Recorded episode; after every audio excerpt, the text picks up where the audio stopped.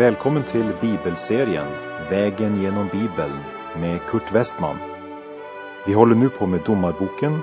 Slå gärna upp din bibel och följ med. Programmet är producerat av Norea Radio.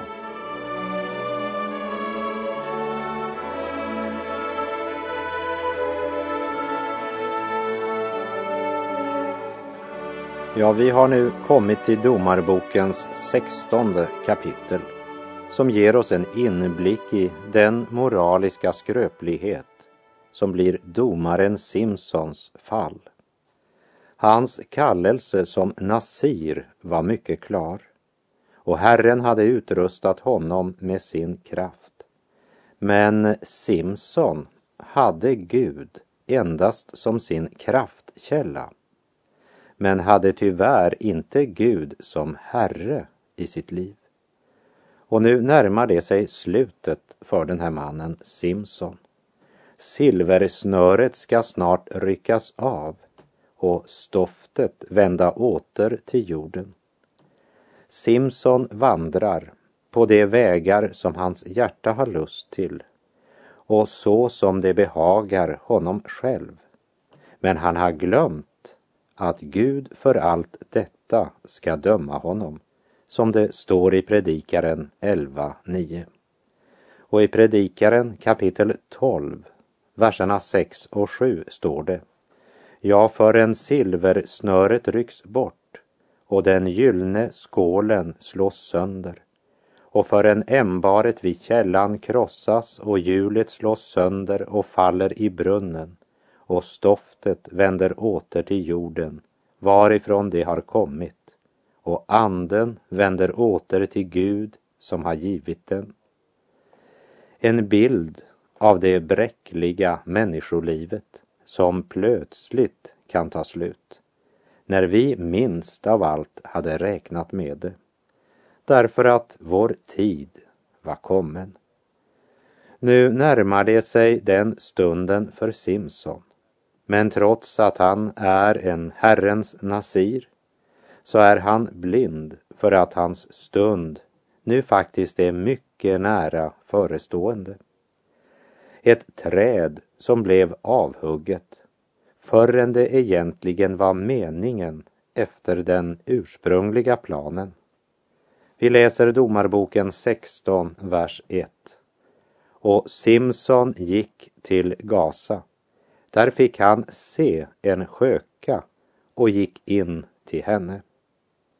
När synden kom in i världen började det med att Eva såg något som var en lust för ögonen.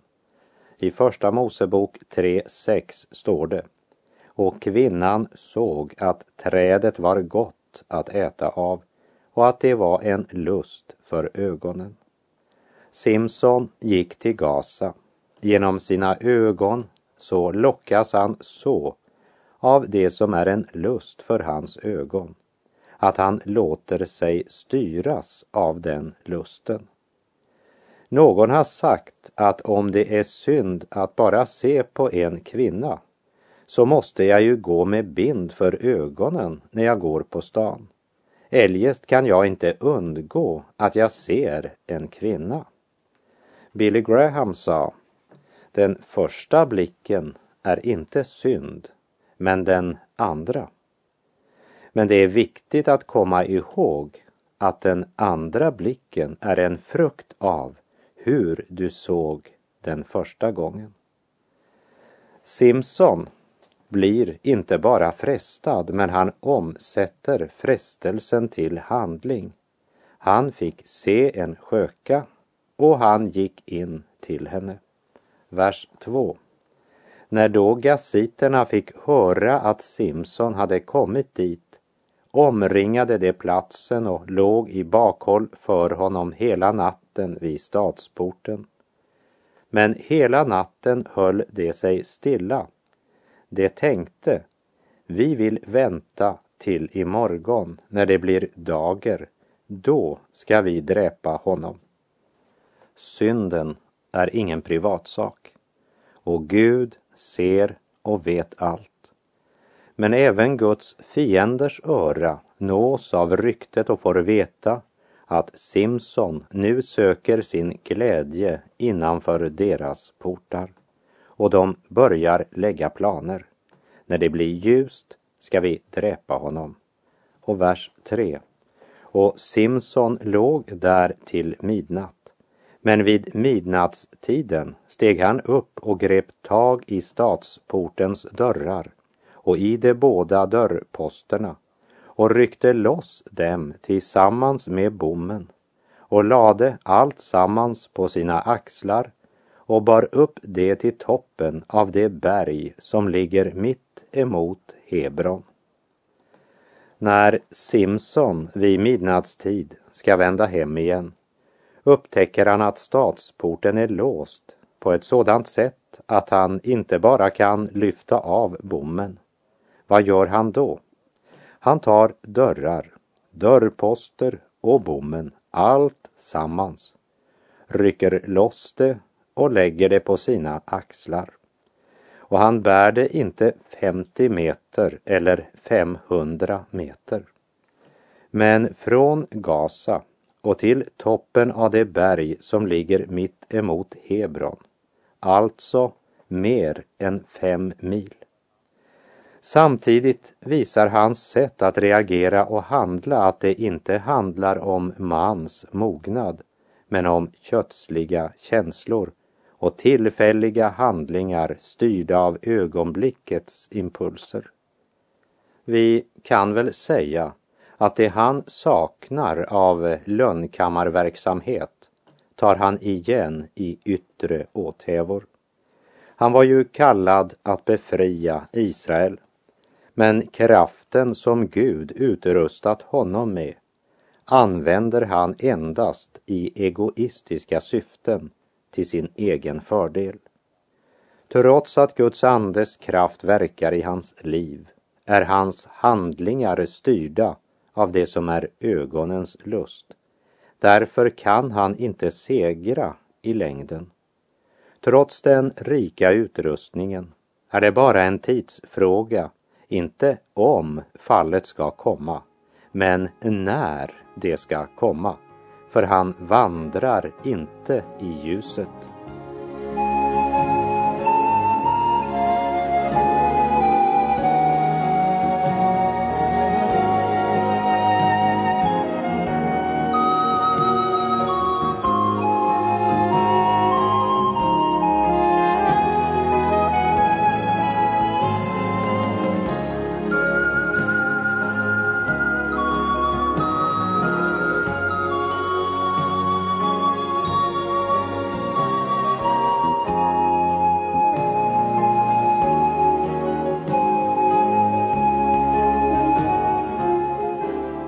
Efter händelsen med kvinnan i Gaza, där han hade sökt sin glädje innanför gasiternas murar, så är det ett nytt föremål som blir ögonens lust för Simson.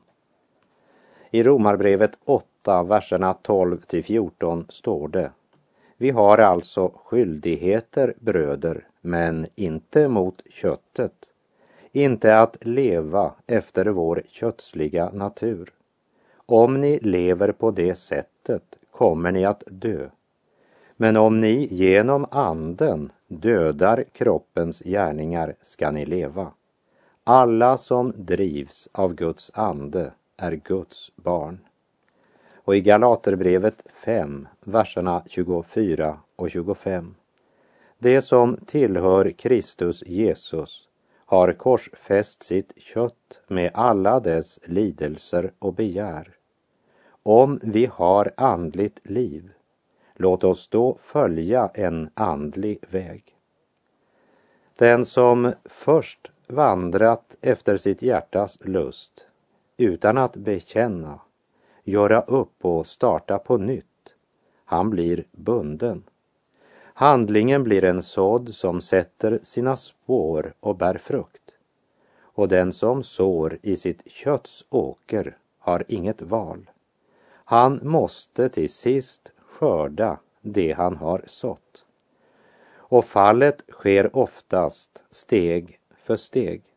För Simson började det i Timna, Sedan blev det skökan i Gaza, men det stannar inte där.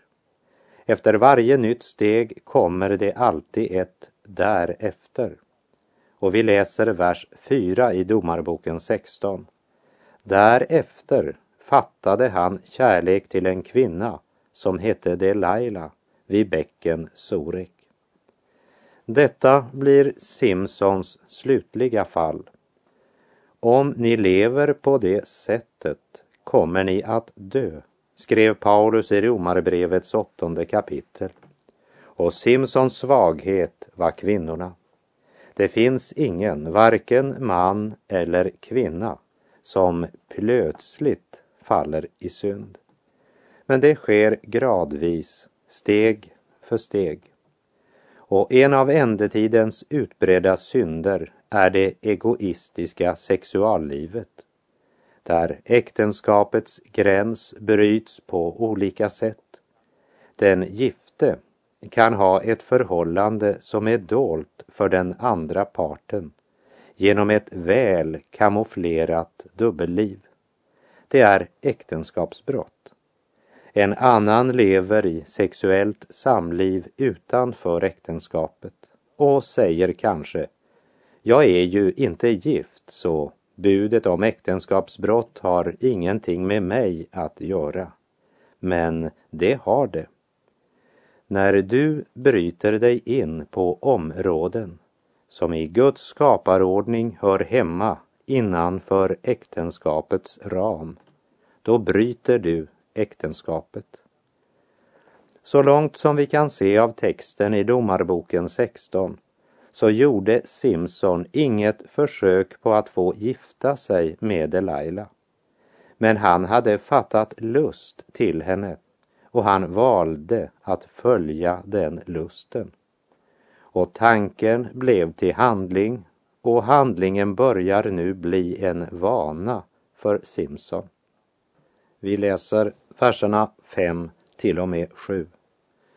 Då kom filisternas hövdingar upp till henne och sade till henne, locka honom att avslöja för dig vad det beror på att han är så stark och hur vi ska bli honom övermäktiga så att vi kan binda honom och kuva honom. Vi vill då ge dig 1100 siklar silver var. Då sade Laila till Simson, säg mig vad det beror på att du är så stark och hur man skulle kunna binda och kuva dig. Simson svarade, om man band mig med sju friska sensträngar som inte hade hunnit torka så skulle jag bli svag och vara som en vanlig människa. Du kan lita på att Delilah var mera intresserad i silver än i Simson. Och det var inga små summor som utlovades. Det står inte hur många filisternas hövdingar var, men de lovade i alla fall att var och en av dem skulle betala 1100 siklar silver var. Simson har genom att låta sig styras av sin lust givit filisterna en möjlighet att locka honom att avslöja hemligheten bakom hans enorma styrka. Och vi lägger märke till att han retas lite med henne först. Han tar inte det hela så allvarligt. Varför skulle han frukta för en kvinna? Han som vid ett tillfälle ensam dödade ett tusen filister. Så han svarar henne, men han ljuger för henne. Han strider med samma vapen som Delaila och filisterna strider med. Och vi läser vers 8 och 9. Då bar filisternas hövdingar till henne sju friska sensträngar som inte hade hunnit torka och hon band honom med dem. Men hon hade lagt folk i bakhåll i den inre kammaren. Sedan ropade hon till honom, Filisterna är över dig, Simson. Då slet han sönder sensträngarna så lätt som en snodd av grovt lingarn slits sönder när den kommer nära elden. Alltså hade man ingenting fått veta om hans styrka. För 30 silverpenningar sålde Judas sin herre och mästare. Delaila hade nu sålt Simson för klingande silver. Men han hade fortfarande sin styrka. Delaila hade bedragit Simson och ljugit för honom, men det bekymrar henne inte, trots att försöket misslyckades. För hon vet att hon har makt över honom. Hans inre är redan bundet. Hör bara vad den fräcka och frimodiga Delaila säger, vers 10 och 11. Då sade Delaila till Simson, du har ju bedragit mig och ljugit för mig. Men säg mig nu hur man skulle kunna binda dig. Han svarade henne, om man band mig med nya rep som ännu inte hade blivit begagnade till något, så skulle jag bli svag och vara som en vanlig människa. Trots förräderiet han varit utsatt för, trots filisternas uppenbara vilja att döda honom, kan han inte bryta sina livsvanor. Han är redan bunden. Det är bara en tidsfråga när det slutliga nederlaget ska komma.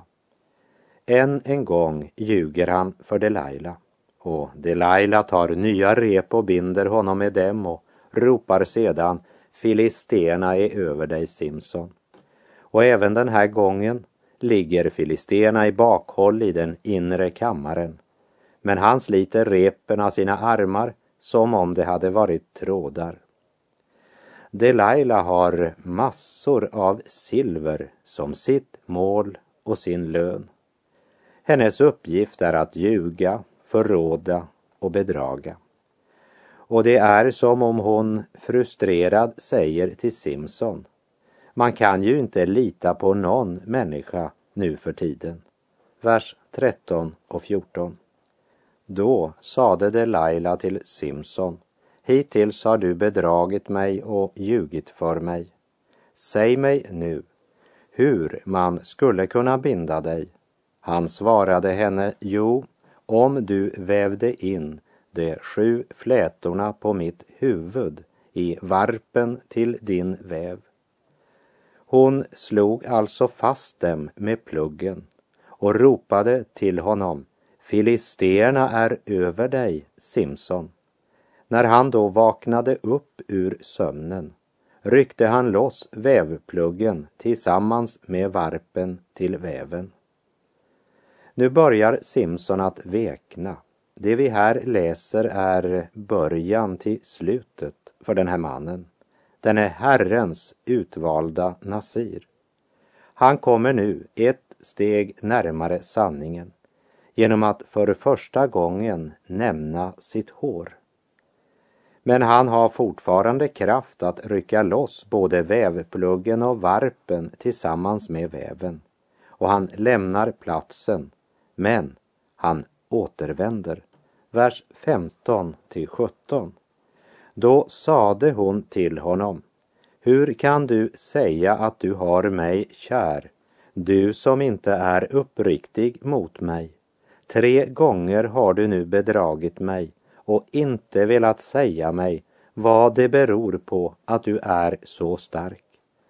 Då hon nu dag efter dag hårt ansatte honom med denna sin begäran och plågade honom med den, blev han så otålig att han kunde dö och yppade så för henne hela sin hemlighet och sade till henne Ingen rakkniv har kommit på mitt huvud, ty jag är en Guds nasir allt ifrån min moders liv. Därför om man rakar håret av mig viker min styrka från mig så att jag blir svag och är som alla andra människor. Delilah har verkligen visat att hon inte har Simson kär. Men kärleken är inte längre viktig för Simson. Han söker endast egoistisk tillfredsställelse och det får han hos Delaila. Och hon säger nu, om du verkligen hade mig kär så skulle du berätta för mig hemligheten bakom din kraft och styrka. Och då berättar Simson att han är en Guds nasir. Därmed har han prisgivit den sista delen av sitt nasirlöfte. För både vin och döda djur hade han redan varit i beröring med, som vi minns från kapitel 14. Nu är alla tre nasirlöften brutna. Nu är han såld. Betalningen ska Delilah inkassera. Räkningen blir det Simson som måste betala. Han som lät sig styras av sin lust. Han har sått i sitt kötts åker och nu närmar sig skördetiden. För det kom också en skördetid även för Simson, så som det kommer till sist en gång för alla människor, vare sig de tror det eller inte. För det var ju ingen hjälp nu för Simson att säga, ja men det här, det hade jag aldrig trott. Och när hans hår nu klippes är också hans styrka borta. Hans styrka låg inte i håret, men i att Guds ande kom över honom. Men den kommer inte nu när Nasirlöftet är brutet. Guds ande viker från honom. Men han märker inte det längre, för hans tankar är fyllda av andra saker. Delilah ser hur dåraktig Simson i verkligheten är, för han är en dåre. Och vi läser verserna 18 till och med 20. Då nu Delilah insåg att han hade yppat för henne hela sin hemlighet sände hon bud och kallade till sig filisternas hövdingar. Hon lät säga, kom hit upp ännu en gång, ty han har nu yppat för mig hela sin hemlighet. Då kom filisternas hövdingar upp till henne och förde med sig pengarna. Nu lagade hon så att han somnade in på hennes knän och sedan hon hade kallat till sig en man som på hennes befallning skar av de sju flätorna på hans huvud började hon få makt över honom och hans styrka vek ifrån honom. Därefter ropade hon, Filisterna är över dig, Simson. När han då vaknade upp ur sömnen tänkte han, jag gör mig väl fri nu som de förra gångerna och skakar mig loss. Ty han visste inte att Herren hade vikit ifrån honom. Lägg speciellt märke till orden dag efter dag i vers 16. Trots att hon så hårt tjatar och plågar honom och gång på gång avslöjar att hennes mål är att förråda honom, så är han i sitt inre så bunden att han inte kan bryta med sin invanda livsstil. Dag efter dag, står det. Den gången Gud dömde städerna Sodom och Gomorra till att läggas i aska för att visa de gudlösa vad som väntar dem då räddade han den rättfärdige Lot, som det står i Petrus andra brev kapitel 2. Och det står att Lot led på grund av det ogudaktigas utsvävande liv.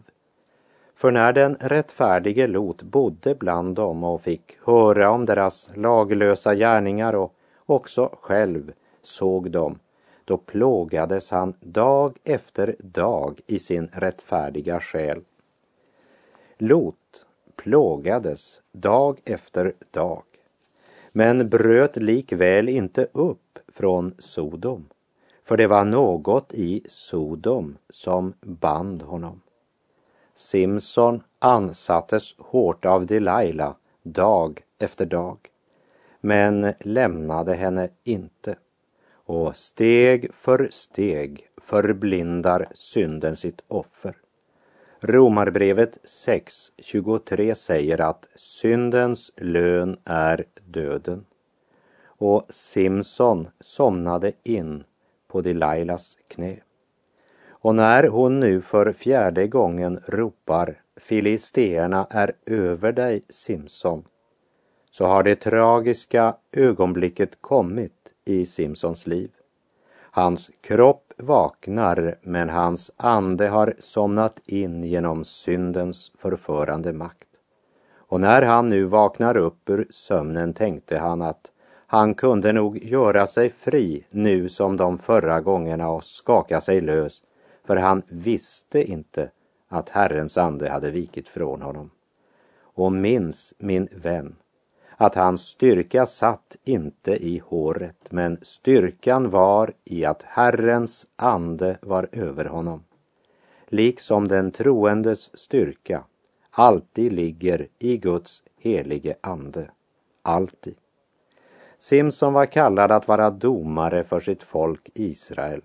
Han var kallad att befria dem från filisternas tyranni. Men den överskrift som Bibeln ger honom är att Guds ande hade vikit från honom. Simson sammankallade ingen armé. Han samlade aldrig Israels män till strid och han vann inget slag utan använde kraften och utrustningen till personliga hämndaktioner. Och fångad av det sexuella begäret krossas han av fienden trots sin rika utrustning. Så gick det till sist för mannen som Gud utvalt och utrustat. Och vi läser verserna 21 till 23. Men filisterna grep honom och stack ut ögonen på honom. Därefter förde de honom ned till Gaza och band honom med kopparkedjor och han måste mala i fängelset. Men hans huvudhår började återväxa ut sedan det blivit avrakat. Och filisteernas hövdingar församlade sig för att anställa en stor offerfest åt sin gud Dagon och göra sig glada. Ty det sade, vår Gud har gett vår fiende Simson i vår hand. Därmed har vi kommit till det tragiska slutet på Simsons liv. Efter fängslingen gjorde filisterna Simson blind och så tvingas han att utföra ett dragdjurs arbete i fängelset. Men medan han är i fängelset börjar hans hår att växa ut och han har god tid att tänka över sina handlingar och sitt liv och får den ångrande syndarens sinnelag. Filisterna omtalar förstås sin seger över Simson som något som är deras gud Dagons förtjänst och håller en fest till ära för sin avgud och till filisteernas begeistring. När en Guds tjänare blir fälld jublar fienden.